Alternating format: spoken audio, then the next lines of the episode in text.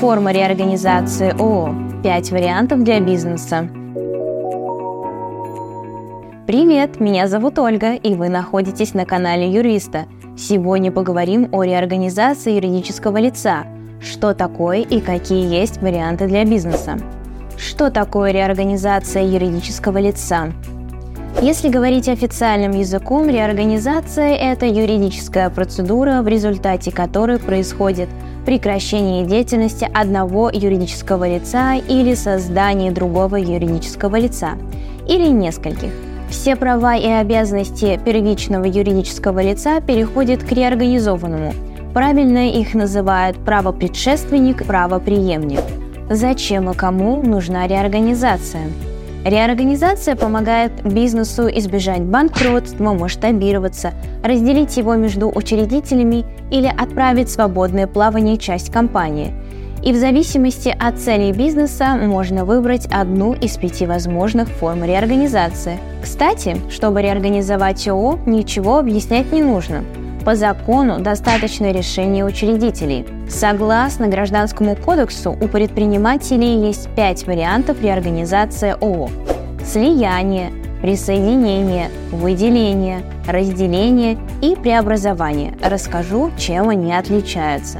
Слияние – это когда несколько юридических лиц, не менее двух, перестают существовать как самостоятельные единицы и реорганизуются в новую единую компанию – Например, Уральская горно-металлургическая компания, первый в России производитель меди, сейчас холдинг объединяет активы более 40 предприятий.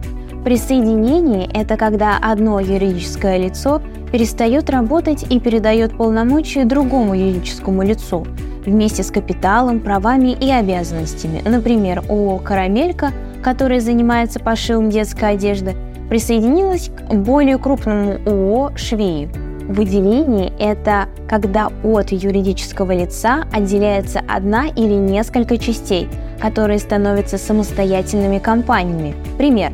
Выделение ОАО «Полюс золота» из компании ОАО «Норильский никель». Например, компания «Швеи» занималась пошивом одежды для всей семьи. Но учредители приняли решение сделать производство спортивной одежды отдельным предприятием.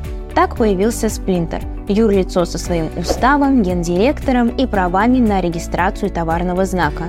Разделение – это когда юридическое лицо делится на несколько новых, а само прекращает деятельность.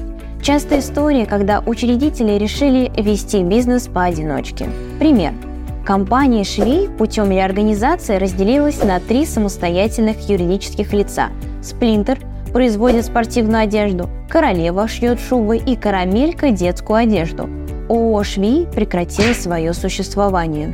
Преобразование – это когда никаких новых юрлиц не возникает, меняется только организационно-правовая форма компании. Например, ООО может превращаться в ОАО.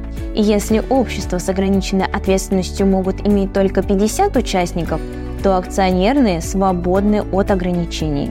Думаете о реорганизации бизнеса, но не знаете, какую форму выбрать и как все провести по закону? Записывайтесь на консультацию в Юрвиста. Наши специалисты помогут. И подписывайтесь на наш канал, ставьте лайки и ждите новые интересные видео. До встречи!